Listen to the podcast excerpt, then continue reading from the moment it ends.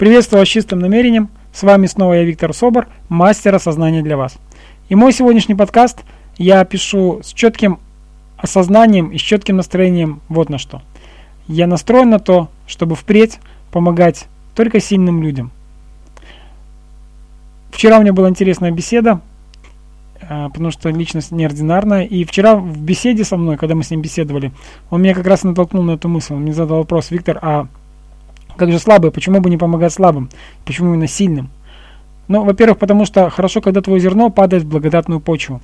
Когда ты сеешь, и зерна света, зерна осознания прорастают в людях и реализуются в жизни этих людей. А второй, и, кстати, такие люди очень благодарны всегда и признательны. И они по-настоящему признательны и благодарны. А второй э, момент заключается в том, что слабые люди, они по сути своей, э, во-первых, неблагодарны, это точно, я знаю, это проверено неоднократно мной лично. И второй важный момент. Когда человек... Слабый человек обычно поступает э, двумя способами. Он либо осуждает, либо ведет себя как жертва. Таким образом, все его мысли, поступки и действия направлены лишь на то, чтобы пытаться э, укусить, либо, э, скажем так, подцепить кого-то другого.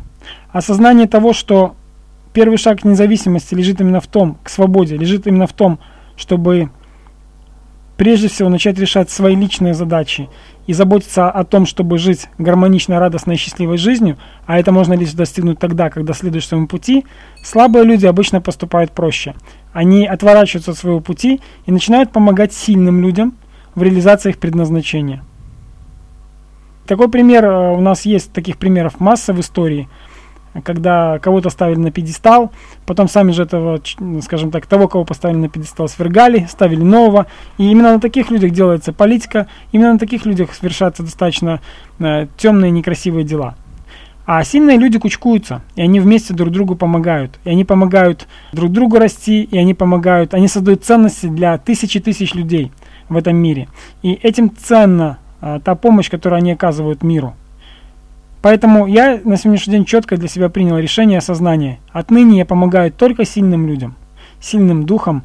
И если вдруг а, человек, который приходит ко мне, считает себя слабым, но заявляет мне о том, что он готов что-то начать менять в своей жизни, и он готов принять любые условия для того, чтобы это произошло, и я увижу в нем внутренний сильный стержень, и это произойдет, тогда я точно говорю, что я буду заниматься этим человеком. Кстати, э, вот моему партнеру по общению вчерашнему именно так и ответил. Если человек слабый вдруг пришел с четким заявлением, с решимостью, он взял ответственность на себя, сто процентов он уже сильный. Он уже стал на дорожку сильного. Любой может быть сильным при условии, что он хочет и будет становиться сильным. А если человек только говорит, что он хочет, но ничего для этого не делает, он также остается там, где он был всегда.